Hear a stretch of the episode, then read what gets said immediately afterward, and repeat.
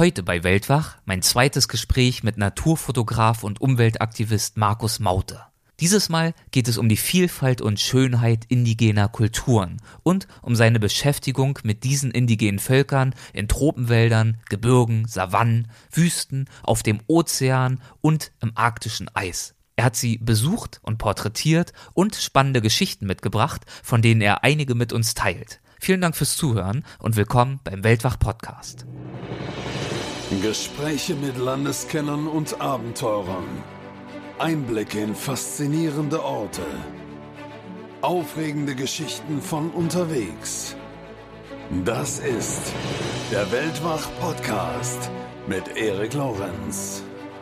Jeder, der indigene Völker als rückschrittlich bezeichnet, stößt bei mir auf völliges Unverständnis. Die Menschheit ist immer im Wandel gewesen in ihrer vielen tausend Jahre alten Geschichte und die indigenen Kulturen werden verschwinden. Da ist überhaupt kein Zweifel. Und dann hat die alte Frau mir erzählt, ja Markus, wir wissen, dass die Weißen von da draußen an unser Land wollen und unseren Wald. Und dann hat die wörtlich gesagt, Markus, erzähl denen, dass wir keine Wilden sind, wir sind Menschen und wir wollen unseren Wald behalten. Und das hat natürlich mich schon sehr emotional bewegt.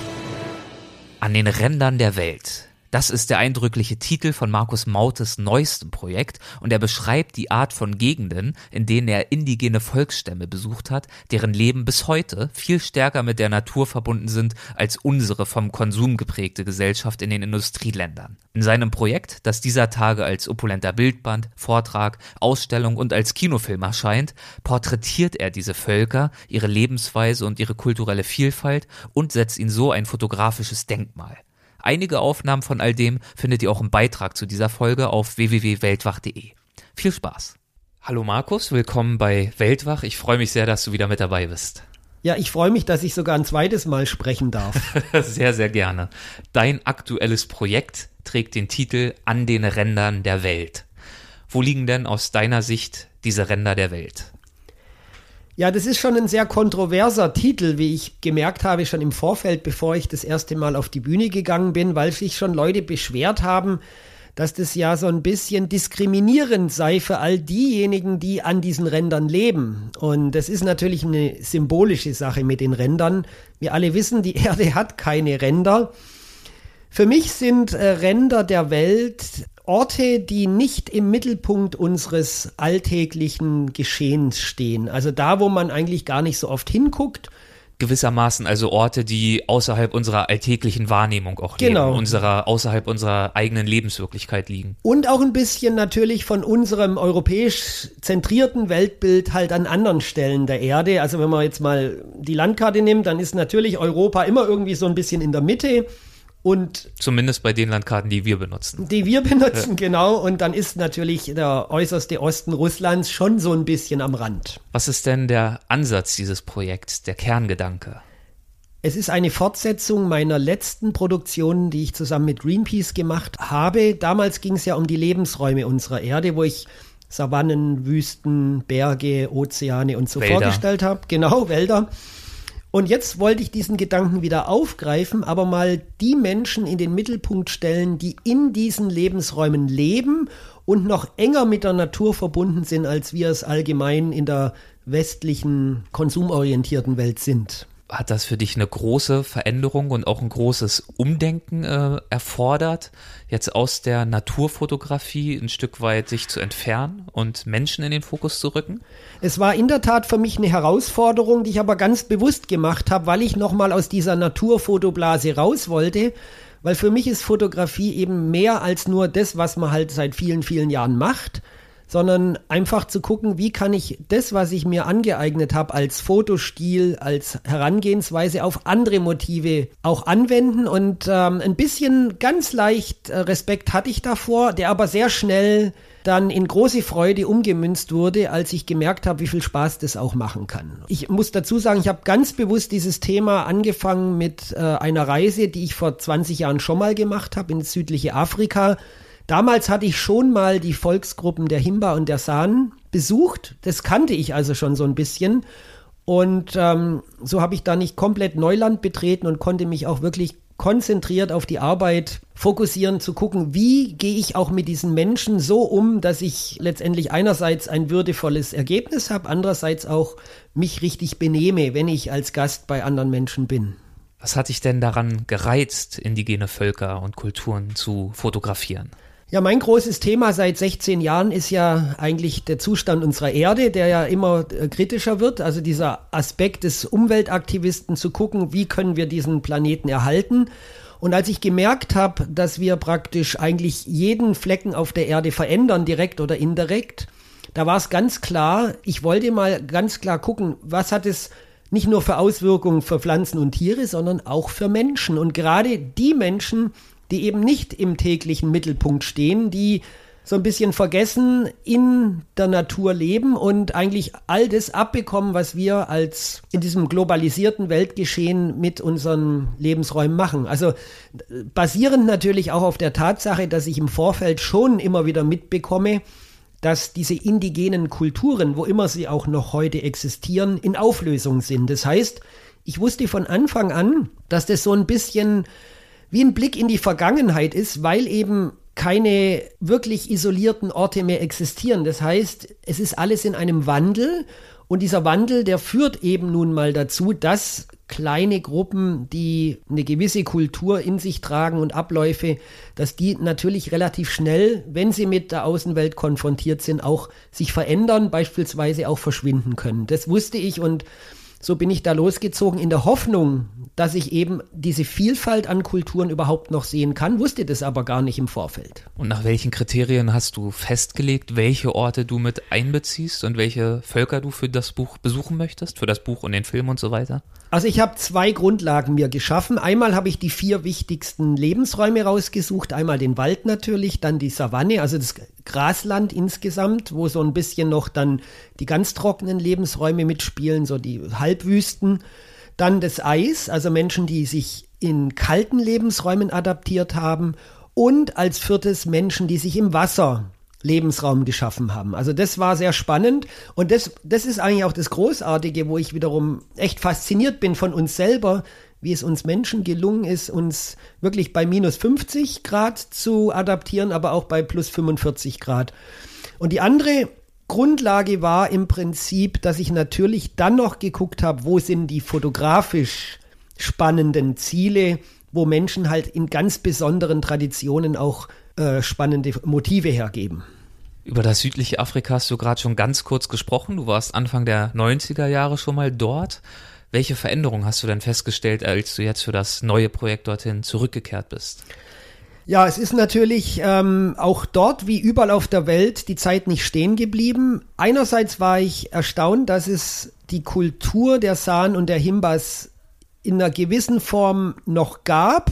Also gerade die Himba haben, wenn man jetzt mal oberflächlich betrachtet, äh, dorthin reist, sich kaum verändert, zumindest die Frauen. Das liegt aber natürlich auch daran, dass sie auch den Wert ihrer Kultur inzwischen erkannt haben in Bezug auf Touristen, die das spannend und toll finden, wie diese Menschen aussehen, was sie machen und sich damit natürlich heute auch Einnahmequellen schaffen können. Andererseits ist das, was sich vor 20 Jahren schon angedeutet hat, eben der Verfall der Kultur, zum Beispiel der San, natürlich weitergegangen. Das sind ja Jäger und Sammler, die seit Jahrtausenden durch die Kalahari, durch diesen sehr lebensfeindlichen Lebensraum ziehen. Das war damals schon so und es ist nicht besser geworden, dass sie halt dies nicht mehr tun können, weil die Regierung, wie viele Regierungen auf der Welt, mit Nomaden Probleme hat und denen natürlich dann sagt, so, sie dürfen nicht mehr rumziehen, sondern müssen an einen festen Ort. Und dann wird aber natürlich äh, nicht nur einerseits die Kultur und den, die Lebensart entzogen, es wird meistens auch vergessen, denen eine neue Perspektive zu geben. Das heißt, wenn ich jemand aus seiner Umgebung rausreiße und ihm ach, die, die Wurzel seines Seins nehme, dann muss ich ihm eigentlich äh, Alternativen bieten. Und das wird halt oftmals nicht gemacht. Und dementsprechend sieht man gerade bei diesem sehr friedlichen und eigentlich wunderbaren Volk der Sahnen, wie die dann entwurzelt in ihren Dörfern hocken und auf gut Deutsch nichts zu tun haben. Die kriegen dann ein bisschen Unterstützung, Hilfe vom Staat, der reicht das aber A nicht ausreicht und vor allen Dingen auch nicht hier für die Seele und fürs, fürs Selbstbewusstsein. Für die Identität. Genau, die Identität geht verloren. Die Jugendlichen, die Kinder also die Kinder nicht, aber die Jugendlichen, die schämen sich regelrecht, dass sie praktisch so sind, wie sie sind, wird ihnen natürlich auch immer oft reflektiert.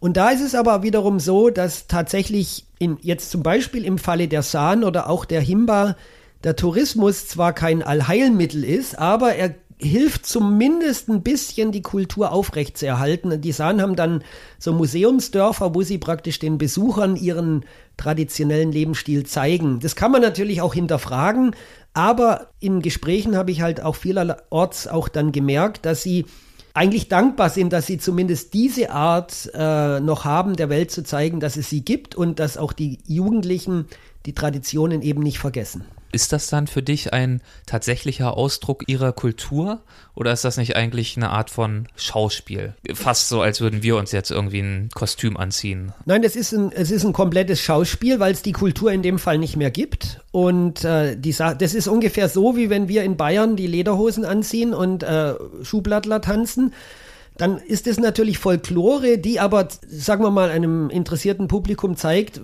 wo sind die Wurzeln unseres Seins. Und ähm, das ist legitim. Es ist natürlich schade, dass es keine gelebte Kultur mehr ist. Aber es ist ein Mittel, letztendlich die Menschen nicht ganz in der Perspektivlosigkeit verschwinden zu lassen. Und das ist auch ein Thema, äh, gerade bei ähm, diesem Gesamtprojekt. Ich werde immer die Wahrheit sagen. Also wenn ich einen Sahn zeige in meinem Vortrag, der am Lagerfeuer sitzt und einen Lendenschutz anhat, dann ist es ein wunderschönes Foto, bei dem ich aber erzähle, dass diese Person oder diese Personen haben diesen Lendenschutz für mich angezogen. Und das ist der entscheidende Punkt, dass ich bei der Wahrheit bleibe. Weil ich kann ja nicht Dinge erzählen, die es gar nicht mehr gibt. Das heißt, ich habe im Gesamtprojekt Menschen besucht, die in ihrer Kultur, in ihren Abläufen komplett noch so sind, wie sie schon seit Tausenden von Jahren sind. Aber ich habe auch Menschen besucht, die praktisch am Ende ihres, ich sag mal, ähm, geschichtlichen Kreislaufs angekommen sind, für die was Neues passiert. Und, und das muss auch genauso in der Wahrheit bleiben. In Afrika warst du auch im Südsudan und hast dort die Mundari mit ihren heiligen Rinderherden besucht. Wie leben die Menschen dieses Volkes denn heute? Also das ist eine der erstaunlichsten Geschichten, die ich erlebt habe. Zum einen war es fast unmöglich, überhaupt in den Südsudan reinzukommen. Das ist ja das jüngste Land unserer Erde, gibt es erst seit ein paar Jahren, aber ist auch eine Region, wo seit 50 Jahren Bürgerkrieg herrscht, also wirklich schlimmster Art. Heute ganz häufig Streit über Ölreserven und dann gibt es unglaublich viele ethnische Gruppen, ich glaube über 140 Stück die natürlich untereinander auch so den einen oder anderen Zwist und Twist auszufechten haben. Und es ist eigentlich kaum möglich, dort überhaupt reinzukommen. Das habe ich auch nur mit ganz viel Glück und Zufall geschafft und hatte dann tatsächlich ungefähr 70 Kilometer nördlich der Hauptstadt, die es eigentlich so eigentlich nur auf dem Papier gibt, am Nil, am Fluss Nil, ein Volk erlebt, wo diese ganzen Konflikte der letzten Jahrzehnte oberflächlich gesehen fast spurlos an denen vorbeigegangen sind. Also das war erstaunlich, wie die eine starke, ausgeprägte Identität hatten und ihre Abläufe sich kaum verändert haben. Und das liegt aber, und das ist mir auch bei vielen anderen Volksgruppen, die ich besuchen durfte, aufgefallen, daran, dass sie noch etwas haben, auf das sie stolz sein können, und das sind die Rinder. Bei den Sahnen wäre es die Fähigkeit zu jagen und zu sammeln gewesen, aber die hat man ihnen genommen. Das heißt, wenn man so, so Gruppen, die in sich in, individuell ihren Lebensstil ausgeprägt haben, wenn man ihnen diese Möglichkeiten lässt und auch vor allen Dingen den intakten Lebensraum drumrum, dann ist eigentlich auch als Kleingruppe es möglich, dass man auch in der heutigen Zeit noch intakt sein kann, als Gruppe, sozial gesehen, kulturell gesehen, auch von der Identität. Und es war da der Fall. Also das war sehr erstaunlich. Inwiefern spielen die Rinder in, im Alltag, in den kulturellen Bräuchen und so weiter eine Rolle? Die Rinder sind der Alltag. Also es gibt äh, die sogenannten Rinderlager und besonders für die jungen Menschen, die werden da im Alter von sieben, acht, neun von ihren Eltern hingebracht und die sind so lange in diesen Cattle Camps, in diesen Rinderlagern, bis sie alt genug sind zu heiraten. Das heißt, diese jungen Menschen passen 24 Stunden am Tag auf ihre Rinder auf. Das ist ein toller Ablauf die folgen natürlich auch den, den Grasweiden. Die ziehen immer als Halbnomaden von Ort zu Ort, immer in unmittelbarer Nähe des Flusses Nil, weil sie da auch halt Wasser haben. Und es ist sehr spannend. Die Tiere werden tagsüber, wenn die Hitze wirklich sengend ist, da waren es dann 40, 45 Grad, jetzt wo ich war in der Trockenzeit, werden sie auf die Felder gebracht, äh, in die Weite der Savanne und am Abend kommen die zurück und dann gibt's, das ist ganz irre, da hunderte von so Pflöcken, die in den Boden reingerammt sind und jede Kuh weiß ganz genau, welches ihr Pflock ist. Das heißt, die kommt dann dahin, da wird sie dann über Nacht an diesen Pflock angebunden und gepflegt. Das heißt, die Menschen kommen dann und tun die Rinder mit ähm, Asche einreiben, um, um sie von Insekten zu befreien. Und dann werden Feuer angezündet. Dieser Dampf, der, der Rauch des Feuers, der tut die Moskitos fernhalten. Auch die Menschen reiben sich mit dieser Asche ein, eben auch um gegen Moskitos resident zu sein. Und so dreht sich praktisch alles mit im Alltag um die Rinder, weil auch der Rinderdung wird wiederum für die Feuer benutzt. Es fällt keinerlei Plastik, kein Müll, nichts an. Das ist also, da habe ich eins der wenigen Orte, wo kaum zivilisatorischen Müll irgendwo rumlag, weil das halt einfach in sich noch alles intakt war. Das war sehr wohltuend. Und am nächsten Morgen, kurz vor Sonnenaufgang, da geht der gleiche Prozess wieder los. Die stehen auf, die Rinder werden gereinigt und fertig gemacht. Dann gehen die älteren Männer mit ihnen übertags aufs Feld und am Abend geht es wieder weiter. Also es war super. Und die Rinder, die bieten ja auch wirklich einen beeindruckenden Anblick, richtig? Das sind ja jetzt keine zahmen kleinen Hinterhofrinder, sondern das sind riesige Hörner, große, wuchtige Tiere. Genau, und das war auch der Grund, warum ich unbedingt dahin wollte. Diese ikonischen Bilder mit diesen langen äh, Hörnern und dann natürlich dieses Umfeld, gerade im morgens und abends in der blauen Stunde und auch während des Sonnenaufgangs durch diesen diesen ähm, einerseits diesen Dunst, der in der Luft lag, generell, weil es halt trocken war, aber dann durch diese vielen Feuer ist es praktisch alles eingenebelt. Es hat mal einer schön gesagt, die Bilder sind da, man muss nur draufdrücken. Also es ist kaum, kaum ein fotogenerer Ort als da. Ein anderer sehr schöner fotogener Ort, den du besucht hast, ebenfalls im Sudan, war das Boma-Plateau. Was ist das denn für eine Landschaft? Das war ursprünglich der eigentliche Plan, dorthin zu kommen, war, weil ich hatte einen Ethnologen kennengelernt aus Spanien.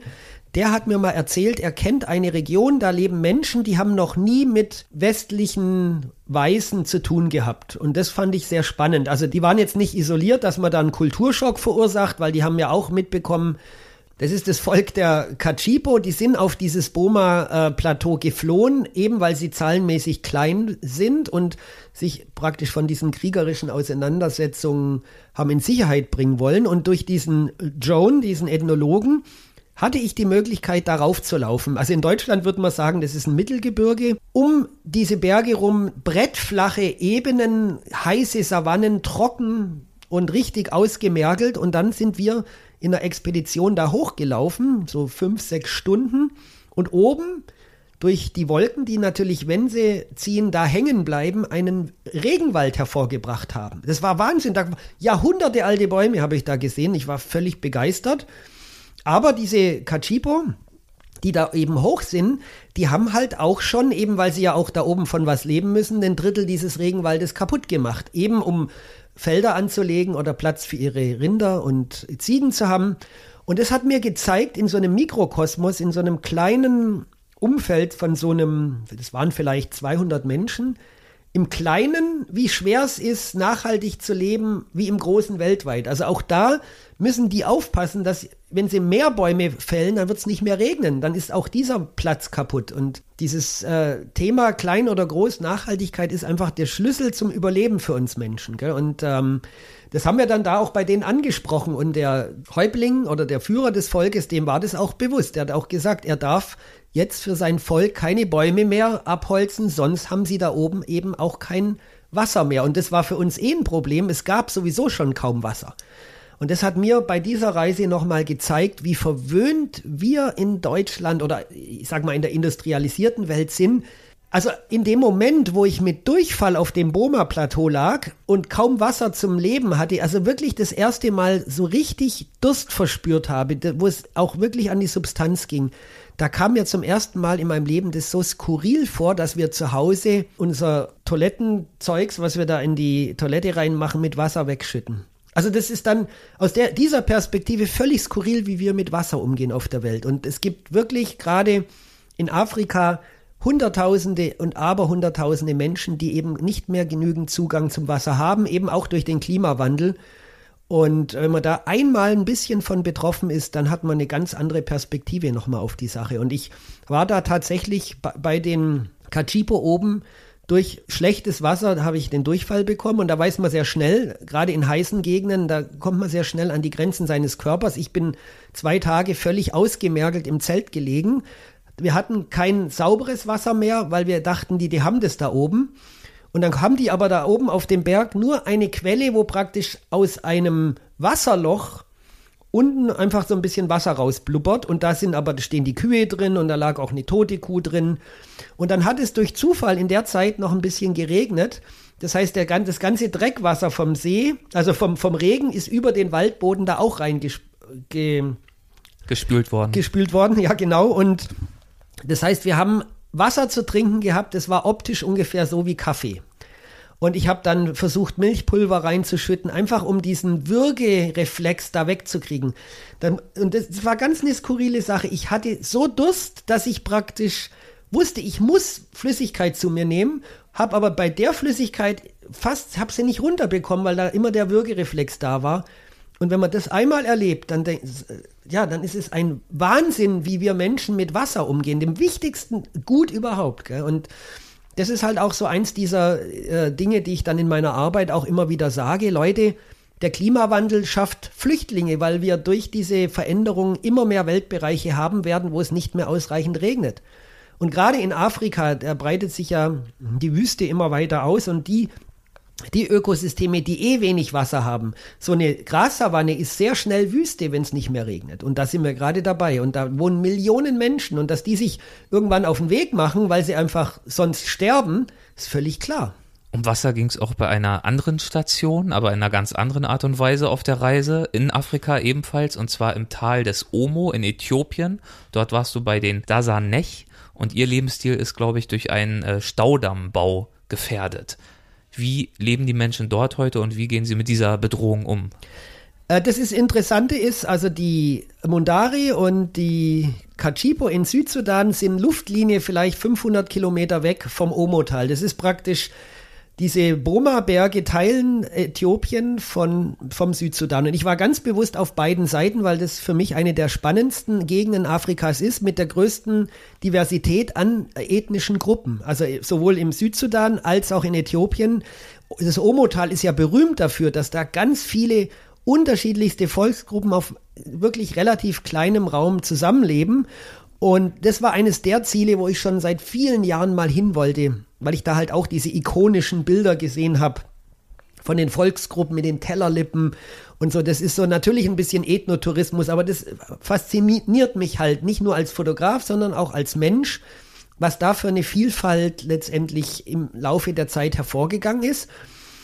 Und ich wusste von vornherein, das hat man mir vielfältig schon gesagt, das Omotal ist im Umbruch. Und da ist es tatsächlich so, die, da, da sieht man sämtliche Dinge, die schieflaufen können der, in der modernen Welt, werden da praktiziert. Da könnte man, also das ganze Gebiet hätte, wenn man das vor 20, 30 Jahren anders angepackt hätte, einen wunderbaren Modellcharakter kriegen können, eben für, für den Erhalt kulturellen Lebens, kultureller Vielfalt, aber auch natürlichen Lebensraumes. Aber die ganzen Savannen sind heute leergeschossen, die Tiere sind da komplett weg und die kulturell unterschiedlichen Volksgruppen leider auch von der äthiopischen Gesellschaft, insbesondere der Regierung, wird diese Diversität bei den ethnischen Gruppen als nichts Besonderes angesehen. Im Gegenteil, das sind eigentlich äh, Kulturen, die mehr oder weniger dem Fortschritt im Weg stehen und eigentlich beseitigt gehören. Und da arbeitet man leider sehr massiv dran. Der einzige Grund, warum es nicht richtig noch stärker passiert ist, weil tatsächlich äh, der Tourismus eine wichtige Einnahmequelle ist und Touristen diese Menschen natürlich lieben. Aber ansonsten ist das Omotal von Landraub großen Ausmaßes betroffen. Es werden momentan Zuckerrohrfelder gebaut von der Größe des Saarlandes und die werden mit dem Omo-Fluss, der dem Tal den Namen gab, bewässert. Und um das irgendwie alles hinzukriegen, hat man jetzt drei oder vier Staudämme gebaut. Und das ist sowieso ein Wahnsinn, weil ein Staudamm hat natürlich mit grüner Energie nichts zu tun. Der zieht äh, unglaublich also Kraft aus dem Fluss und hat eigentlich sorgt dafür, dass ähm, in so einer ariden, heißen Landschaft mit diesen riesen Bewässerungen das meiste Wasser dann eh, eh verdunstet. Und es, es, es, man weiß aus vielen, vielen Fällen, dass Staudämme ökologisches Desaster sind. Und es gibt eben ganz viele Gruppen im Omotal wie die Dasanesh, die brauchen die Überschwemmung in der Regenzeit wenn der Fluss über die Ufer tritt, um neue Nährstoffe für ihre Felder zu bekommen. Und das kommt nicht mehr, weil der Fluss ist jetzt gezähmt. Das heißt, diese Leute warten auf die Nährstoffe, die nicht mehr kommen, hungern, haben nichts mehr zu essen und dann sieht man überall, natürlich nicht da, wo die meisten Touristen sind, die weißen Zelte der Welthungerhilfe, wo man dann den Leuten so ein bisschen an ja, so Brotkrümen zurückgibt, was man ihnen anderswo in ihrer ganzen äh, Existenz nimmt. Also das ist die Scheinheiligkeit der modernen Welt, weil diese ganzen Projekte, sei es jetzt die Zuckerrohr oder auch Baumwolle oder alle anderen Sachen, die mit Landraub zu tun haben, da kommt bei den Menschen, die dort leben, nichts an. Im Gegenteil. Manche dürfen dann Lastwagen noch fahren. Das ist dann so das. Deswegen sind auch nicht alle von diesen Volksgruppen gegen diesen Landraub, weil halt der eine oder andere profitiert. Aber insgesamt die Gesellschaft, die geht eigentlich kulturell zumindest zugrunde und das ist bewusst gefördert. Und das macht mich sehr traurig weil äh, die meisten leiden und die meisten haben eben wie die Sahnen in Südafrika auch keine neue Perspektive eine der Dasanech, die du für dein Projekt interviewt hast, hat ja einen ziemlich starken Satz zu dir gesagt. Äh, Zitat, wir brauchen eure Hilfe nicht, wir benötigen nur das Wasser aus unserem Fluss. Das ist ja schon ein sehr eindringlicher Appell. Hätte ich gar nicht besser sagen können. Genau, weil das ist genau diese, diese Welthungerhilfe, die halt in vielerlei Hinsicht wichtig und richtig ist, aber wir sind diejenigen, das sind die, die Symptome einfach nur. Genau, man, man, man, macht an den Symptomen rum, aber das große Geld äh, wird, wird halt verdient über die Köpfe der Menschen hinweg. Man muss ja nur mal ganz kurz äh, hier nach Deutschland gucken, was ist denn das beherrschende Thema in den letzten Jahren? Das sind die Angst vor Überfremdung von Flüchtlingen. Und viele Menschen, die auch in unserer Gesellschaft so ein bisschen Angst vor der Zukunft haben, sich so an den Rand gedrängt fühlen, äh, diese Angst muss man ernst nehmen, aber was ich so bedauerlich finde, ist, dass eben ein ganz großer Teil davon immer gewillt ist, auf die noch Ärmeren als Sündenbock einzuschlagen, anstatt dass wir mal ganz ehrlich sind und mal unseren Lebensstil hinterfragen und sagen, hey Leute, wir sind zum ganz großen Teil mitverantwortlich, dass sich Menschen auf der Welt in Bewegung setzen. Einmal durch unseren blöden Rüstungsverkauf, den wir in alle Welt äh, unsere deutschen Waffen schicken, wo dann Kriegsflüchtlinge kommen, aber die ganz großen Wellen, das sind, und da sind wir nicht mehr weit von entfernt, das sind die Klimaflüchtlinge, weil die Menschen können, wenn sie kein Wasser mehr haben oder wenn ihre Felder überschwemmt werden, was ja an anderen Stellen auch passiert, da würden wir uns genauso in Bewegung setzen. Und anstatt dass man da mal sich Gedanken macht, wird die Diskussion aus meiner Sicht in völlig falsche Richtungen gelenkt. Wie hast du in einem Fall wie bei den Dasanech äh, Kontakt hergestellt zu den Menschen? Also der Kontakt generell war komplett unterschiedlich. Ich habe ja insgesamt 23 Volksgruppen besucht und bei den Dasanesh war es eigentlich ganz einfach, weil die äh, Äthiopien und gerade das Omotal ist ja eine touristische Region. Das heißt, ich kann praktisch einen ganz normalen Reiseveranstalter kontaktieren, der mir einen, einen Guide und einen Wagen zur Verfügung stellt und dann muss ich natürlich den nur dazu bringen, dass er halt auch dahin fährt, wo ich will. Und das ist ja das Verrückte, dass wir zu diesem Elend fast überall hinfahren können. Ähm, letztendlich war es aber gerade im Omotal auch dann doch nicht ganz so einfach, weil wir ähm, spätestens bei den Dasanech uns ziemlich beobachtet gefühlt haben. Weil es gibt immer, das sind oftmals junge Männer auf Motorrädern, die so ein bisschen spitzeln für den Staat. Wer treibt sich denn da rum? Und immer dann, wenn man Weiße sieht, die auch noch eine Filmkamera dabei haben, das ist verdächtig. Also wir haben, nachdem ich eben dieses besagte Interview gemacht habe mit der Frau, der Dasanech-Frau, wir sind ganz schnell verschwunden aus der Region, weil wir echt Angst hatten um unsere Sicherheit, weil wir wussten, die haben schon ein Auge auf uns geworfen. Und als wir tatsächlich dann zurück in Addis Abeba waren und rausgeflogen sind, einen Tag später waren sämtliche Zufahrtsstraßen zur Hauptstadt waren blockiert von Kleinbauern, die eben genau gegen diese Art von Landraub für diese industriellen Großprojekte protestiert haben. Und darüber wird kaum was berichtet in der Weltpresse. Zu diesem Thema der Kontaktaufnahme gab es auch eine Frage in unserer Weltwach Facebook-Gruppe. Dort habe ich angekündigt, dass ich dich zu den Rändern der Welt interviewen würde und ich habe die Gruppenmitglieder eingeladen, dort ihre Fragen zu stellen. Und Ralf Kühl würde gern etwas zu deiner Vorgehensweise beim Fotografieren wissen. Fragst du erst, bevor du das Foto machst, oder fragst du danach? Und gibt es im Nachhinein noch Kontakte? Erfahren die Menschen, was mit ihren Fotos passiert? Sehen Sie sie jemals? Und schließlich, wie viel Einfluss nehmen wir durch die Tatsache, dass wir die Menschen fotografieren, auf ihre Entwicklung? Vielleicht der Reihenfolge nach. Die erste Teilfrage war die Frage, inwiefern du vorher die Erlaubnis einholst oder dann im Nachhinein. Also ganz klar, immer vorher.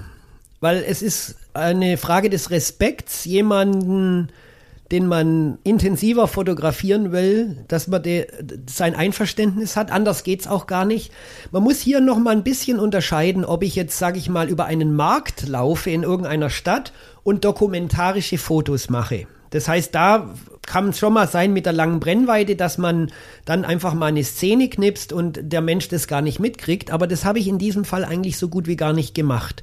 Dieses fotografische Projekt war tatsächlich das etwas intensivere Fotografieren der Menschen, in den allermeisten Fällen muss man sagen.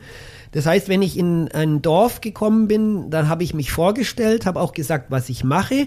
Und es ist auch heute so, das war in den 80er Jahren, als ich als junger Fotograf unterwegs war, noch ein bisschen anders, dass man heute auch für seine Bilder in der Regel bezahlt. Also das ist kaum eine Gegend, wo man nicht irgendwie Menschen trifft, die mit Geld zu tun haben. Und in den allermeisten Fällen wird dann auch im Vorfeld besprochen, ich möchte von euch das und ihr bekommt das. Und das sagen einem die Menschen dann. Das ist manchmal anstrengend und manchmal ist es auch schade, aber in letzter Konsequenz ist es richtig, weil ich möchte was von denen und äh, dann sollen die auch was von mir haben. Es ist ganz klar, dass in den viel, den allermeisten Fällen, wo ich war, diese Kulturen im Umbruch, im Wandel sind, hin sind Anschluss an die moderne Welt zu finden. Und das ist, manchmal gelingt es besser, manchmal oder oftmals auch weniger gut. Und dieses Geld kann was Positives sein, wird aber auch leider was Negatives sein in vielen Fällen, wo man dann halt Menschen ermöglicht, auch Alkohol zu kaufen und Dinge, die, mit denen sie früher noch gar nicht zu tun hatten. Und wie würdest du die Frage beantworten, wie viel Einfluss wir durch die Tatsache, dass wir die Menschen fotografieren, dann auf ihre ja, Entwicklung nehmen? Also es ist ganz klar, auch hier ist der Tourismus nicht über einen Kamm zu scheren. Es gibt nicht nur gute Einflüsse und es gibt nicht nur negative Einflüsse. Bei den Mursi im Omotal, wo die Menschen leben mit den Tellerlippen, die haben ähnlich wie die Bayern als Touristen kamen, ihre Lederhosen immer schöner verziert haben, haben die jetzt auch angefangen, ihre Tellerlippen immer größer zu machen, weil sie merken, das ist ein Wert. Und ich habe die Leute auch interviewt und die sagen ganz klar, heute arbeite ich im Tourismus. Ich, wenn ein Tourist kommt, der fährt dann mit seinem Jeep vor, dann ziehen die sich an und äh, tun, tun sich schminken und alles und dann stehen die da da. Das war bei mir genauso. Ich kam da an, ich konnte es kaum glauben, da standen da 25 Menschen, total super aussehend, aber die haben das für die Touristen gemacht. Und jetzt kann man natürlich sagen, das ist ja alles äh, Hokuspokus, aber diese, dieses Geld hilft ihnen letztendlich zumindest einen gewissen Anschluss zu kriegen. Es sind nicht die Touristen, die die Kultur kaputt machen, sondern es ist die Straße mit den Dutzenden und Aberdutzenden von Trucks, die daneben neben ihrem Dorf praktisch täglich hin und her fahren, fahren um die Baumwolle und den Zuckerrohr rauszubringen. Und es sind die Städte, die entstehen durch diese Industrieprojekte, die dann den Alkohol anbieten und so weiter. Also der Tourismus ist da nur ein kleiner Faktor, der im Endeffekt in dieser ganzen negativen Entwicklung ein bisschen was Positives schafft, gäbe es nur den Tourismus und es wäre praktisch eine in sich geschlossene Gesellschaft, äh, die dann, da kommen dann so Typen mit Kameras und die wollen dann, dass die Leute halt sich möglichst äh, schick machen, dann müsste man das Ganze nochmal anders sehen. Aber so, äh, wenn man es differenziert anguckt, ist tatsächlich jetzt speziell auch in, im Omotal der Tourismus für mich nicht der Hauptausschlag, dass diese Kulturen verschwinden. Im Gegenteil, dadurch werden so manche Artefakte und manche Abläufe erhalten bleiben, aber sie haben natürlich nichts mehr oder nur noch sehr wenig mit der Realität der Menschen zu tun. Gibt es noch andere Methoden und Verhaltensweisen, die du anwendest, um die Menschen vor Ort, deren Sprache du ja zumeist nicht sprichst und deren Bräuche und Werte du auch häufig nicht so genau kennst, um die kennenzulernen? Du hast zum Beispiel am Südsudan, haben wir vorhin schon drüber gesprochen, die Dörfer der Suri besucht, die kaum ein Weißer jemals zuvor besucht hat, jemals ein Weißer zuvor seinen Fuß reingesetzt hat. Das ist ja auch eine recht große Verantwortung. Ja, auf jeden Fall. Ähm, da ist es natürlich schön, dass ich seit vielen, vielen Jahren durch meine Arbeit mit Greenpeace die richtigen Leute kenne und ich bin natürlich nie allein unterwegs. Also in diesen touristischen Gefilden habe ich einen touristischen Guide dabei, aber es gibt auch Touren, die ich gemacht habe, gerade zum Beispiel in Amazonas Amazonas, wo auch von Greenpeace aus es ganz klare Richtlinien gibt, dass wenn man im Namen von Greenpeace unterwegs ist, Verhaltenskodex an den Tag legt, wo man eben nicht negativen Einfluss nimmt und wo man gewisse Dinge, To-Dos und Not-To-Dos, also dass man nicht eingreifend verändert oder, oder einfach äh, Dinge macht, die eben gerade zum Beispiel mit Geld. Das ist da, wo kein Geld existiert, wird man nicht anfangen, ein Geld reinzubringen. Das wäre fatal. Das heißt, es wird, es gibt ganz klare Grenzen und dann ist es so, dass ich für dieses Projekt oftmals länger zu diesen Menschen gegangen bin. Das heißt, ich gehe da nicht hin, schnapp mir meine Kamera und bin nach einer Stunde wieder weg und knips alle ab und gehe wieder, sondern es gibt einen Prozess des Bekanntmachens, des Aufgenommenwerdens, des Kennenlernens und dann haben wir begonnen, so ganz langsam die Menschen in ihrem Alltag zu begleiten, zu gucken, was machen sie, haben das dokumentiert mit meinem Fotoapparat, mit meiner, meinen Filmkameras. Es waren ja immer zumeist zumindest zwei äh, junge Filmemacher dabei. Und dieses sanfte Herangehen, das führt natürlich auch zu viel besseren Ergebnissen. Gell? Und, aber das ist nicht überall möglich. Da, wo diese touristischen Abläufe sind, in der Regel im Omotal, die Touristen kommen 20 Minuten. Da stehen die bereit, die werden abgeknipst, pro Bild ein Euro und dann sind die wieder weg. Das habe ich in dem Fall da kann man kaum noch bei denen dann im Dorf dann längere Zeit sein, weil die das so auch gar nicht kennen und wollen. Da habe ich es dann ähnlich gemacht, außer dass ich halt dann fünf oder sechs Mal hingekommen bin an sechs Tagen. Aber in der Regel habe ich schon versucht, Teil, zumindest für kurze Zeit, Teil des Alltags der Menschen zu werden, um auch wirklich zu lernen, wo sind die Probleme und wo sind die Stärken, wie, wie kann die Zukunft aussehen, was sind die Ängste der Menschen. Wir haben viel Interviews auch gemacht. Und die Arbeit halte ich für sehr wichtig, weil da gibt man diesen Leuten eine Stimme. Da kann, die kann ich weitertragen und darin sehe ich halt auch meine Aufgabe. Gab es auch mal heikle Momente, in denen du dir moralisch nicht ganz sicher warst, ob du weiter fotografieren sollst? Ja, gerade bei den besagten Mursi mit den Tellerlippen, da bin ich echt an meine moralischen Grenzen gekommen. Das ist auch so eine Szene, die in dem Kinofilm, der da entstanden ist, ganz klar deutlich wird, wo ich echt auch ein bisschen meine Nerven verloren habe, weil natürlich die gemerkt haben, da ist jemand, der hat, der will Bilder machen und der hat auch ein gewisses Budget dabei.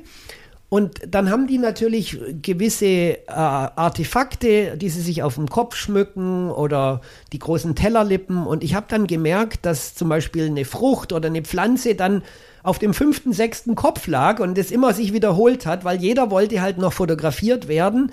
Und es wurde immer, das Ganze wurde immer aufgeregter. Und dann habe ich selbst da, wo ich meine Kamera hingehalten habe, wo jemand gedacht hat, ich hätte ein Foto gemacht, kam der zu mir, wollte Geld. Das war dann schon mal so ein bisschen kritisch. Es wurde so richtig aufgeregt, ein bisschen aggressiv auch die Stimmung, wo ich dann also wirklich am vierten Tag beim besten Licht, also ich fotografiere ja immer nur früh morgens, spät abends. Das ist nicht, das sind vielleicht eine halbe, dreiviertel Stunde. Das ist praktisch das Licht, wo ich überhaupt was machen kann. Und am vierten Tag, ich wollte eigentlich noch ein, zwei Tage länger machen. Ich habe dann echt abgebrochen, weil ich gemerkt habe, die Menschen, also es ist für mich unwürdig, aber auch für die Menschen. Und ähm, da war ich dann schon mit meinem Latein am Ende so ein bisschen. Gell. Das war, das ist traurig, weil man dann halt auch merkt, dass die Leute wollen Geld, aber haben eigentlich von ihrer Historie überhaupt kein Gefühl, die Einordnung, was ist Geld oder wie viel, was kann man damit machen oder wie, wie kann ich es sinnvoll anwenden. Das war, das, man muss immer ganz vorsichtig sein, aber da, in, gerade in solchen Strukturen, da habe ich halt auch sehr viele Menschen dann erlebt, die angetrunken waren, was es früher so in der Form halt auch nicht gab. Wenn man dann sieht, wie die Trucks an ihnen vorbeifahren, man wirft so einen Blick in eine Jahrtausende alte Kultur und sieht dann gleichzeitig die moderne, die alles niederwalzt und die diese Leute dann, äh, dazwischen aufreibt, das ist schon auch traurig. Also da an dem Tag war ich auch ziemlich ja, fertig mit den Nerven, muss ich sagen. Du warst natürlich nicht nur in Afrika unterwegs für das Projekt, sondern zum Beispiel auch in Indonesien bei den Bajau, die Seenomaden. Die hast du ja, glaube ich, auch ein Stück weit eher als museales Überbleibsel vergangener Zeiten wahrgenommen. Wie würdest du denn zunächst einmal ihre ursprüngliche kulturelle Identität beschreiben? Das war sehr spannend, denn im Vorfeld, als ich recherchiert habe für die Batschau, da hieß es einhellig, Seenomaden gibt es nicht mehr. Aber es gibt natürlich noch Batschau und das muss man immer ganz klar unterscheiden zwischen dem, was man mit Menschen verbindet und mit dem, was sie heute darstellen. Weil natürlich diese Volksgruppen, die verändern sich, aber die sind zumindest die meisten nicht weg.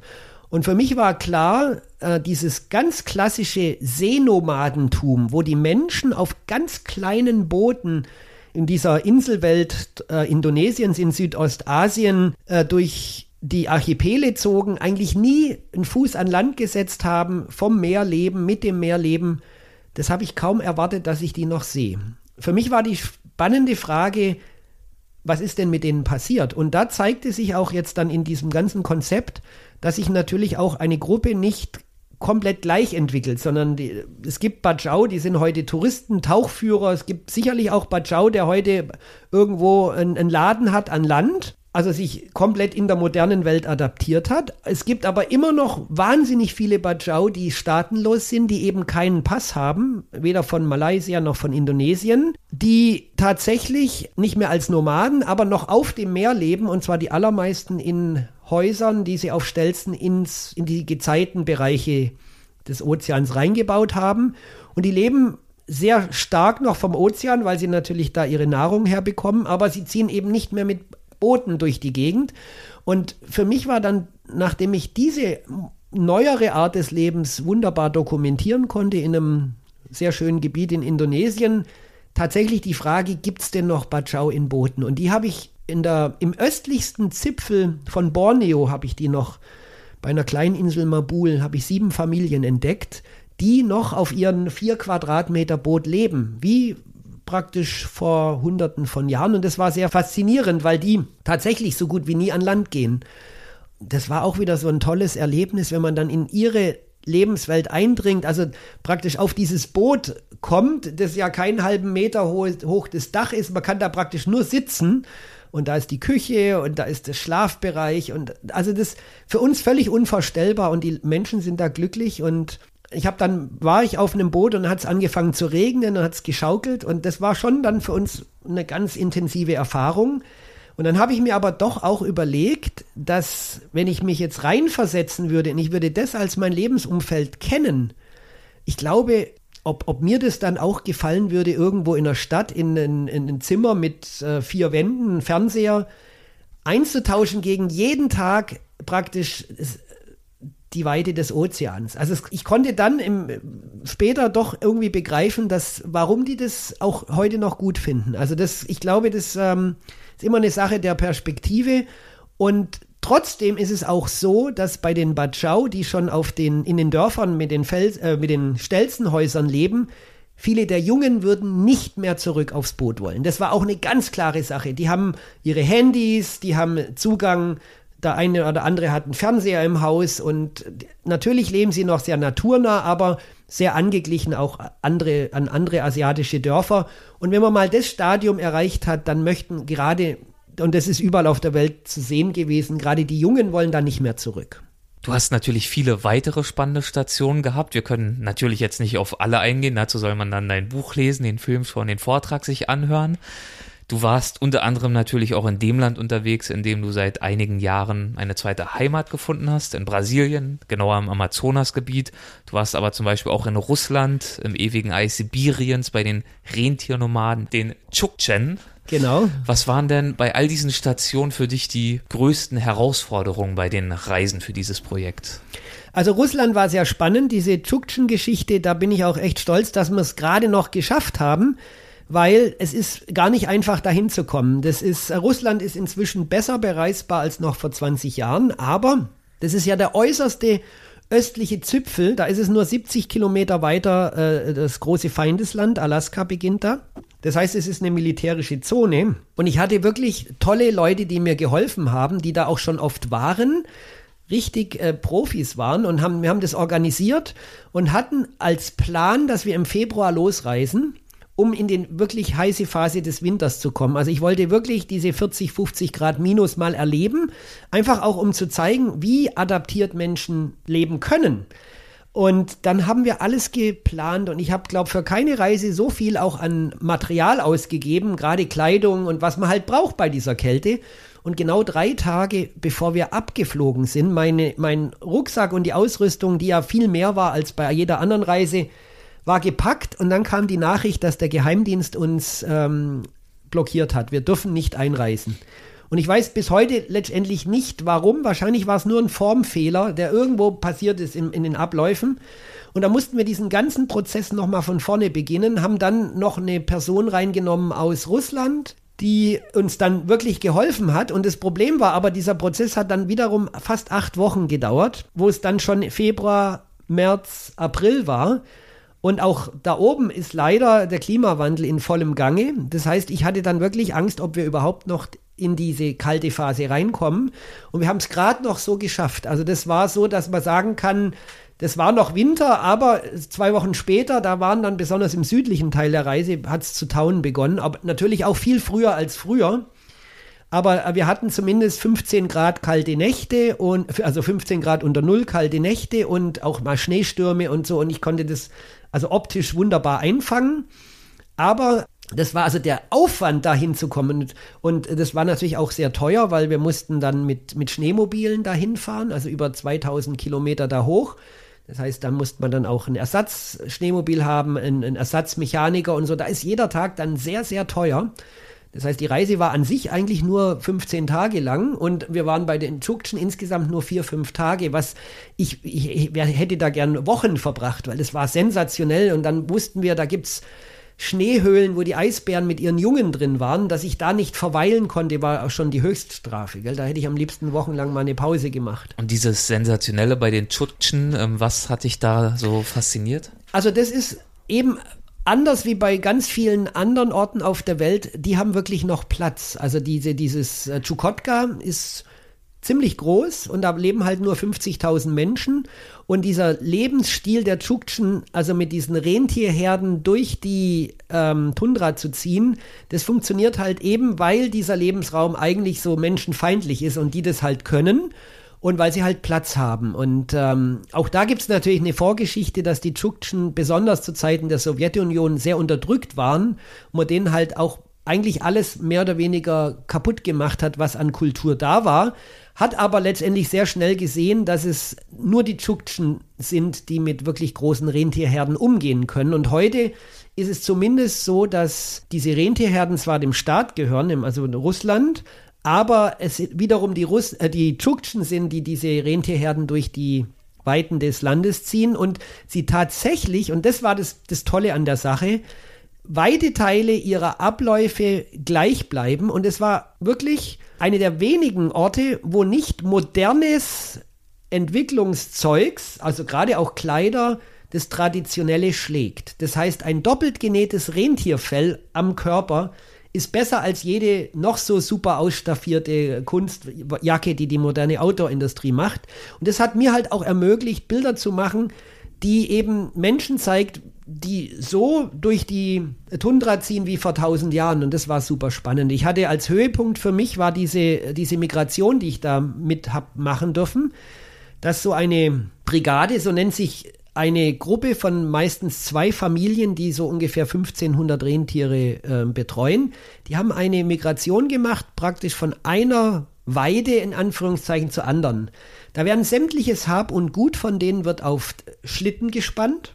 Dann werden die Tiere zusammengescheucht. Dann werden zehn gefangen mit dem Lasso. Das ist auch ein super Spektakel. Und die werden vor die Schlitten gespannt. Und dann wird praktisch die Rentierherde getrieben. Und dann sieht man so eine Karawane von 15 Schlitten mit Rentieren, davor zwei, drei Menschen in diesen traditionellen Kleidungsstücken aus Rentierfell. Und die sind da durch diese Eislandschaft gelaufen. Und ich, ich habe mich, also es war für mich ein ganz magischer Moment, das zu sehen. Das hätte vor tausend Jahren, wäre das nicht anders gewesen. Und das hat mich tiefst beeindruckt, weil wir können uns adaptieren. Klar gehe ich in 50 Grad minus, aber ich muss vorher in, in Outdoor-Laden rennen, aber die haben vor tausend Jahren das schon können, gell? und das ist schon toll. Dann noch eine Frage aus der Weltwach Facebook-Gruppe, dieses Mal von Stefan. Es wird ein bisschen länger. Er hat Folgendes geschrieben, ich zitiere. Wir West- oder Mitteleuropäer, nicht du oder ich als Einzelperson, klassifizieren ja im Speziellen ganz Afrika, im Extrem aber die indigenen Völker als rückständig in Bezug auf, in Anführungszeichen, unsere Entwicklung und Lebensweise. Nun ist ja aber mittlerweile jedem ein wenig klar, dass der Raubbau, das Plastik und Öl, das Überfischen, der Klimawandel etc. uns unseren Lebensraum selber zerstören lässt. Die Orientierung verlagert sich plötzlich Richtung Zero Waste, Naturmedizin etc., also in Richtung dessen, was gerade die Indigenen jeden Tag ausführen, ohne die Erde vorher zerstört zu haben. Was empfindet Markus Maute als fort- bzw. rückschrittlich, da er beide Lebensweisen tatsächlich kennt? Und gibt es bei den Indigenen ein Bewusstsein, ein Wort für den angeblichen Fortschritt und die westliche Lebensweise? Ja, ich bin natürlich vom Herzen her völlig bei ihm. Er hat es, äh, besser hätte ich es nicht formulieren können. Also für jeder, der indigene Völker als rückschrittlich bezeichnet, stößt bei mir auf völliges Unverständnis. Also ich selber bin natürlich ein Kind des Westens, ich bin ein Kind der Moderne, ich liebe mein iPhone und habe meine Computer, nutze die zu meiner Arbeit und bin natürlich nicht in einer indigenen Gemeinschaft aufgewachsen, hab aber, wahrscheinlich bin ich auch deswegen Naturfotograf geworden, natürlich wie manch anderer auch, der so ein bisschen zivilisationsmüde ist, so eine gewisse Sehnsucht nach Ursprünglichkeit. Also Ursprünglichkeit für mich, mit der Natur in der Natur leben zu können. Und natürlich war auch mein Ansatz, als ich dann dieses Projekt äh, angegangen bin, äh, eben zu gucken, wie machen das diese Menschen, von denen wir aus meiner Sicht noch eine ganze Menge lernen könnten. Also das ist auch eins meiner ganz großen Credos, wenn ich davon spreche. Leute, guckt in die Natur und guckt vor allen Dingen zu denen, die es noch gelernt haben, äh, nachhaltig zu leben, eben nicht ihr komplettes Umfeld zu übernutzen und mit dem klarkommen, was sie um sich herum hat, haben, weil das ist, das haben wir ja verlernt. Und die ganz große Tragik an der Geschichte ist für mich, dass eben die Menschen, von denen wir noch inspirierend was lernen könnten, dass die in Rekordzeit, also die verschwinden noch schneller in ihrem nachhaltigen Lebensstil als, als die manche Naturzone, weil sie einfach aufgerieben werden zwischen dem, was die moderne Welt aus ihren Lebensräumen macht, hauptsächlich. Also es ist tatsächlich in erster Linie A, entweder indirekt über den Klimawandel oder B, aber über ganz konkrete Ausbeutung der Rohstoffe und das ist überall auf der Welt. Das heißt, diese, diese Inspiration geht verloren und das finde ich, finde ich sehr, sehr bedauerlich. Und ich selber würde mir wünschen, dass wir es schaffen, all das, was, das ist so auch ein bisschen so das Schlusswort meines ganzen Projektes, dass wir es schaffen, diese, diese Naturnähe, dieses im besten Fall frei sein, dieses unbeschwert sein, wenn man noch intakte Kreisläufe hat, in so einer indigenen Lebensform verbinden könnte mit dem, was wir natürlich an unbeschrittenem Fortschritt geschafft haben, sei es jetzt medizinische Versorgung, Bildung und so weiter. Also das Beste aus zwei Welten zu vereinen, wäre ideal. Und das scheint in unserer Realität einfach nicht zu klappen, weil wir als, in Anführungszeichen, die sich ja so als fortschrittlich sehen, äh, diesen Fortschritt nicht nachhaltig machen. Das heißt, wir machen ihn, ohne darüber nachzudenken, was passiert mit denen, die uns nachfolgen. Und äh, das ist eigentlich das, das große Dilemma unserer Spezies, dass wir dies, diesen Filter nicht haben, der uns auch mal Stopp sagen lässt. Gell? Und man muss natürlich auch eins dazu sagen, man darf, und da muss man auch aufpassen, man darf den indigenen Lebensstil auch nicht glorifizieren oder überhöhen, weil viele auch nur deswegen nachhaltig viele Jahre gelebt haben, weil sie eben nicht die Möglichkeit zur Ausbeutung hatten. Also äh, gar nicht auf die Idee kamen, das zu machen und dann das und das und das. Das sieht man ja sehr häufig, dass wenn sie dann Kontakt haben zur, äh, zur Außenwelt und plötzlich Möglichkeiten haben, dann freuen sich die Indios im Amazonas über einen Geländewagen genauso oder die Jugendlichen über ihre Sonnenbrillen und so. Also das ist ein sehr heikles Thema. Genauso müssen wir als Besucher uns auch dafür hüten, wenn wir diese Völker eben besuchen und ihren Kulturverlust betrauern und äh, zusehen, wie die Moderne Einzug hält, nicht im gleichen Atemzug wirklich am Ende einfach nur ihre Armut zu romantisieren. Genau, wahr? genau. Es ist überhaupt, es ist nirgends Platz für Romantisierung, nirgends in dieser ganzen Geschichte.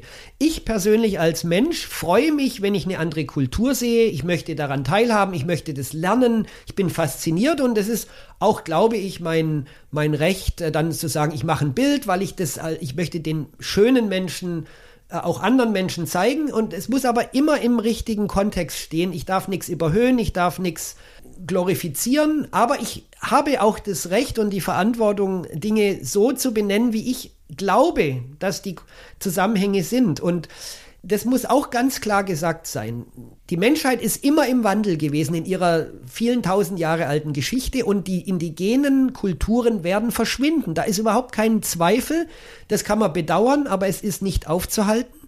Was man nicht akzeptieren kann, und da setzt meine Arbeit ein, ist, dass wir aus diesen Menschen, also dass dieser Wandel für diese Menschen oftmals aufgezwungen wird und dass ihr Lebensraum, die Lebensgrundlage letztendlich von uns allen durch unseren Lebensstil kaputt gemacht wird. Also ich komme ja immer wieder mit meinen Themen, meine Grundlage ist ja die Ökologie, die Übernutzung der Erde und die Naturvölker, die ich so gar nicht mehr bezeichnen will, weil die gibt es so kaum noch, sondern einfach indigene Gruppen, die mit der Natur leben, die, ähm, die, die spiegeln die Realität genauso wieder, wie wenn ich mir als ökologisch interessierter Mensch äh, einen Eisbär zum Thema nehme oder ein Ökosystem. Es ist letztendlich unser Lebensstil von inzwischen siebeneinhalb Milliarden Menschen, der praktisch unsere Lebensgrundlage durcheinander bringt. Und hier in dem Projekt habe ich einfach den Fokus eben auf indigenen Gruppen und versuche zu erzählen, wie die damit klarkommen, mal besser und mal schlechter. Und ich finde, das hast du in diesem Gespräch sehr mitreißend und auch wunderbar reflektiert getan. Dafür danke ich dir schon jetzt. Bevor wir gleich zum Ende kommen, würde ich gerne noch wissen, was den Leser und den Betrachter deines Bildbandes denn erwartet. Was war dein Ziel und was war dein Anspruch bei diesem Projekt? Also ich habe bei diesem Projekt in zweierlei Ebenen gearbeitet. Bei dem Filmprojekt eher dokumentarisch, indem wir tatsächlich auch sehr viel die Menschen zu Wort haben kommen lassen. Wir haben sie interviewt, wir haben sie nach ihren Ängsten, Sehnsüchten, Träumen gefragt. Wir haben auch sehr viel gezeigt dessen, was ich in meiner fotografischen Arbeit sonst nicht so tue. Also im Amazonas, die brennenden Regenwälder sind ein klarer Bestandteil dessen und auch natürlich Dinge gezeigt, das Plastikmüll in, in Indonesien, was ja auch ein massives Problem ist bei uns auf unserem Planeten in der heutigen Zeit. Und ich habe aber ganz bewusst, und das brauche ich auch als wiederum diesen seelischen Ausgleich, auf der fotografischen Ebene fast nur künstlerisch gearbeitet. Deswegen unterscheidet sich auch ganz gut der Bildband von zum Beispiel vom Kinofilm oder auch von meiner Live-Show, die so eine Mischung aus beidem ist. Der Bildband ist die künstlerische Essenz dessen, wie ich mir die kulturelle Vielfalt bewahrt haben möchte in Form von Fotos. Also ich möchte, dass die Menschen, die da abgebildet sind, stolz auf ihr Bild sein können, sagen, ich bin ein, ich bin schön, ich bin, ich werde in Würde gezeigt, ich werde so gezeigt, wie ich, wie, so wie wenn ich jetzt hier in Deutschland eine Hochzeit fotografiere und das Brautpaar, dann möchte ich auch, dass die, diese Bilder strahlen und dass, ich, dass das einfach schöne Menschen sind. Und das habe ich halt versucht, mit diesen Bildern in ihren kulturellen Eigenheiten so gut es eben noch geht. Und natürlich habe ich dann auch mal, also ich habe nicht massiv eingegriffen, weil das ist Quatsch. Also Leute nackig zu machen, die nicht mehr nackig sind, das würde, das würde mir zu weit gehen. Aber wenn dann zum Beispiel mal irgendwo noch ein, ein Plastikarmreif um, ums Handgelenk war, dann habe ich gebeten, könnte man vielleicht den mal für das Bild ablegen, einfach um diese Kultur zu zeigen, wie auch ich sie mir so ein bisschen noch erhalten wollte. Also diese Eingriffe waren da, aber marginal. Und ich glaube, das ist eine, ein schönes, eine schöne Bildsammlung, ist ja ein sehr dickes, großes Buch geworden, wo man nochmal, wenn man das so durchgeblättert hat, ganz klar sehen kann, wie unglaublich vielfältig der Mensch sich auf diesem Planeten adaptiert hat. Und das, das war eben für mich so das, das Tolle in den Tropenwäldern, in den heißen Wüsten, auf dem Wasser, im kalten Eis. Diese Vielfalt, das ist schon toll. Und was mich an den Fotos auch begeistert hat, ist neben den ausdrucksstarken Porträts eben auch der Blick fürs Detail, für Hautverzierungen, Bemalungen oder eben auch wunderschönen handgefertigten Schmuck. Auch das zeigt ja den Kulturreichtum. Ja, und das ist, das ist ja das, äh, eben, das kann man künstlerisch wunderbar umsetzen. Und das ist so ein bisschen das Tragische an der Sache. Das wird man in Zukunft vielleicht in Museen noch sehen, man wird es in Schaudörfern für Touristen noch sehen, aber es wird mehr oder weniger verschwinden oder im Alltag dieser Menschen einfach so ganz langsam aufgehen und dann sich anpassen an die Moderne. Und mein, wir wir leben auch nicht mehr in Ländenschutz. Und ich denke mal nochmal, also in zehn Jahren wird man gut die Hälfte der Bilder nicht mehr machen können und in 50 Jahren werden indigene Völker in, zum ganz großen Teil in die große Menschheitsfamilie aufgegangen sein und dann haben die genauso T-Shirts und Hosen an und das ist auch denn ihr gutes Recht. Jeder, solange der Mensch die, den freien Willen hat, selber zu entscheiden, wie, ich, wie er sich entwickelt, dann ist es völlig korrekt. Leider ist es halt oft so, dass viele dieser Gruppen nicht freiwillig äh, in einen Wandel reinkommen, der oftmals für sie halt ganz negativ ist. Und das ist das, was bedauerlich ist. Dann kommen wir jetzt abschließend zu den Halbsätzen. Du weißt es noch vom letzten Mal, eine Kategorie, in der ich einen Halbsatz vorgebe und du schaust, was dir dazu einfällt. Der Antrieb meiner Arbeit ist für mich heute ehrlich und authentisch zu sein und mit, mit dem, was mich erfüllt, nämlich künstlerischer Fotografie, möglichst viele Menschen zu bewegen, über, über Themen, die ich wichtig finde, nachzudenken. Eines meiner wohl schönsten Fotos für das Projekt an den Rändern der Welt habe ich geschossen, als ich eines ganz frühen Morgens noch im Dunkeln mit den Mihinako, das ist eine Volksgruppe im Xingu-Bassin in Amazonien, zum Fischen gegangen bin, zum Fluss runter. Und die hatten einen Einbaum und haben mir gezeigt, wie sie traditionell fischen, nämlich mit Pfeil und Bogen. Das machen sie heute kaum noch, weil sie auch Netze haben, aber sie wollten mir zeigen, wie das über Jahrhunderte der Fall war. Und dann sind die raus. Einer dieser zwei ist hinten gesessen und hat gerudert und der andere stand vorne drin mit Pfeil und Bogen. Und dann kam die Sonne raus in dem Moment und dann hat sich auf dem Wasser eine wunderbare Nebelschicht gebildet, so durchstrahlt von der Sonne. Und es hat Bilder gegeben, die haben mich, also beim Machen schon hatte ich Gänsehaut und das war natürlich wunderbar. Und dann die Geräusche der Natur drumherum, keinerlei andere Zivilisationsgeräusche. Das war so einer dieser magischen Momente, wo ich echt dankbar bin, dass ich diesen Beruf habe und das Bild ist auch wirklich wunderbar geworden. Es hat sich mir auch eingebrannt. Ich habe es direkt vor meinem geistigen Auge vom Betrachten des Bildwandes. Eine sehr, sehr schöne Aufnahme. Ein weiterer Moment bei diesem Projekt, der mich besonders bewegt hat, war ja, also ich glaube, das waren immer die Momente, also ganz, ganz klar, ich hatte sehr viele intensive emotionale Momente mit den Menschen. Also das hat mich selber überrascht, dass ich das auch konnte, weil ich so, schon so als jahrzehntelanger Naturfotograf eher so ein Mensch bin, der möglichst weit weg ist von allem, was irgendwie mit Menschen zu tun hat. Aber ich hatte wirklich ganz viele emotionale Momente mit Leuten, wo ich sie nie, gar nicht erwartet habe, die die mir ganz viel auch geschenkt haben an Gastfreundschaft und an, an Geschichten und an, an Gesten. Das sind ja oftmals Kleinigkeiten. Also als ich auch mal ähm, gerade im Südsudan einem jungen Mann meine Kamera umgehängt habe und der dann ganz begeistert losfotografiert hab, hat und da kommen dann Dialoge und äh, Gesten zustande, die, auch wenn man sich überhaupt nicht ähm, unterhalten kann, äh, braucht man gar nichts übersetzen. Man ist da zusammen, man lacht zusammen und man merkt einfach, der Mensch ist grundsätzlich eigentlich schon in der Lage, miteinander sich zu verstehen. Also wir müssen uns nicht den Schädel einschlagen. Und ähm, für mich ist auch so dieses, diese Begegnung mit den Sahnen, die ja ein ganz friedliebendes Volk sind, wenn die, wenn die erzählen und, und äh, über ihre Vergangenheit, das geht mir dann schon ans Herz. Also und dann auch gerade oder auch von der Frau, wo wir da in bei den Dasanesh, die dann um Hilfe gebeten hat, die, die hat ja gesagt, wir brauchen die Hilfe von außen nicht, wir brauchen das Wasser von unserem Fluss. Markus, wirst du, wirst du der Welt davon berichten, so. Also was mich ja praktisch auch in die Pflicht nimmt, ist dann auch zu tun.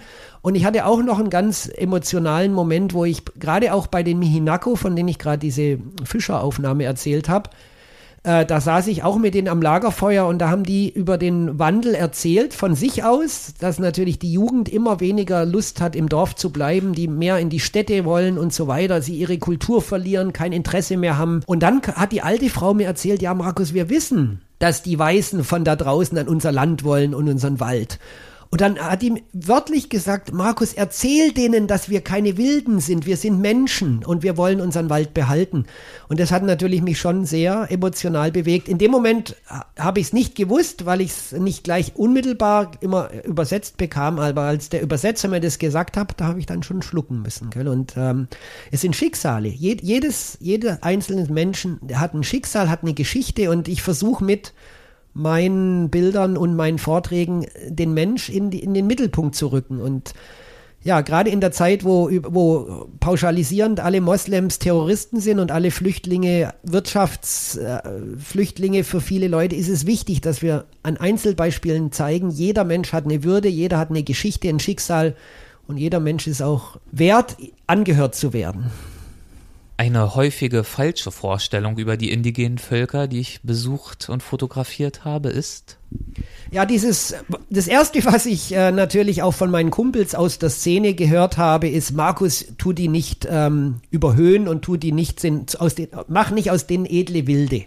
Weil das ist äh, ganz klar die Gefahr, dass wir alles, was jetzt modern ist, äh, in Schutt und Asche reden und, äh, und der Indigene ist praktisch der, der edle, der nur Positives macht. Und das ist genauso falsch. Also jeder Mensch hat positive und negative Seiten und auch jeder, auch nicht jeder Indigene ist ein Tierfreund. Also ich habe Dutzende von Tieren gesehen, die haben in diesen Gemeinschaften sehr gelitten.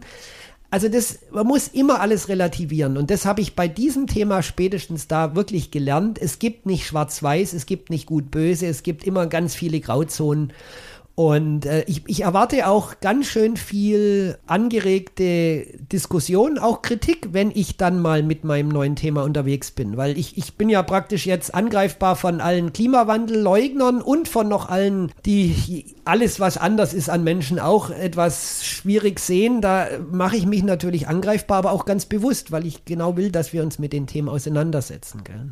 Und der letzte Halbsatz. Am meisten beeindruckt hat mich an den indigenen Völkern am meisten beeindruckt hat mich immer dann das Leben der Indigenen, wenn es noch kulturell, strukturell und auch vom Lebensraum her intakt war.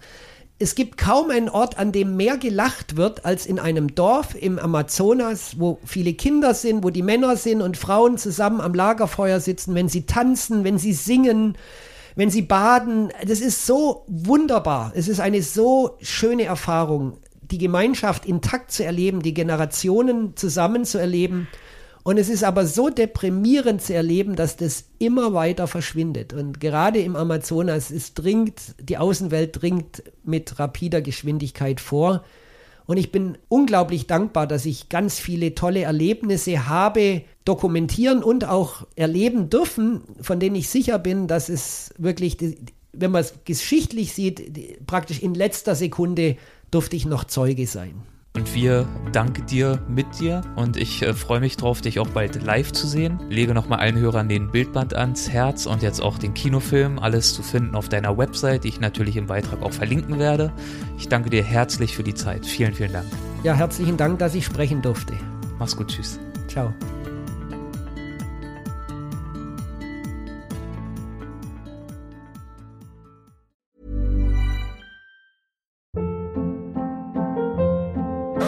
Hold up. What was that? Boring. No flavor. That was as bad as those leftovers you ate all week. Kiki Palmer here, and it's time to say hello to something fresh and guilt-free. Hello Fresh. Jazz up dinner with pecan-crusted chicken or garlic butter shrimp scampi. Now that's music to my mouth. Hello Fresh. Let's get this dinner party started. Discover all the delicious possibilities at hellofresh.com.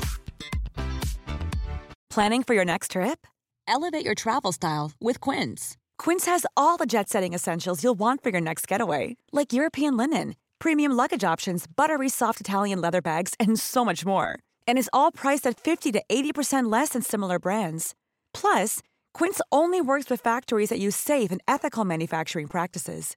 Pack your bags with high-quality essentials you'll be wearing for vacations to come with Quince. Go to quince.com slash pack for free shipping and 365-day returns.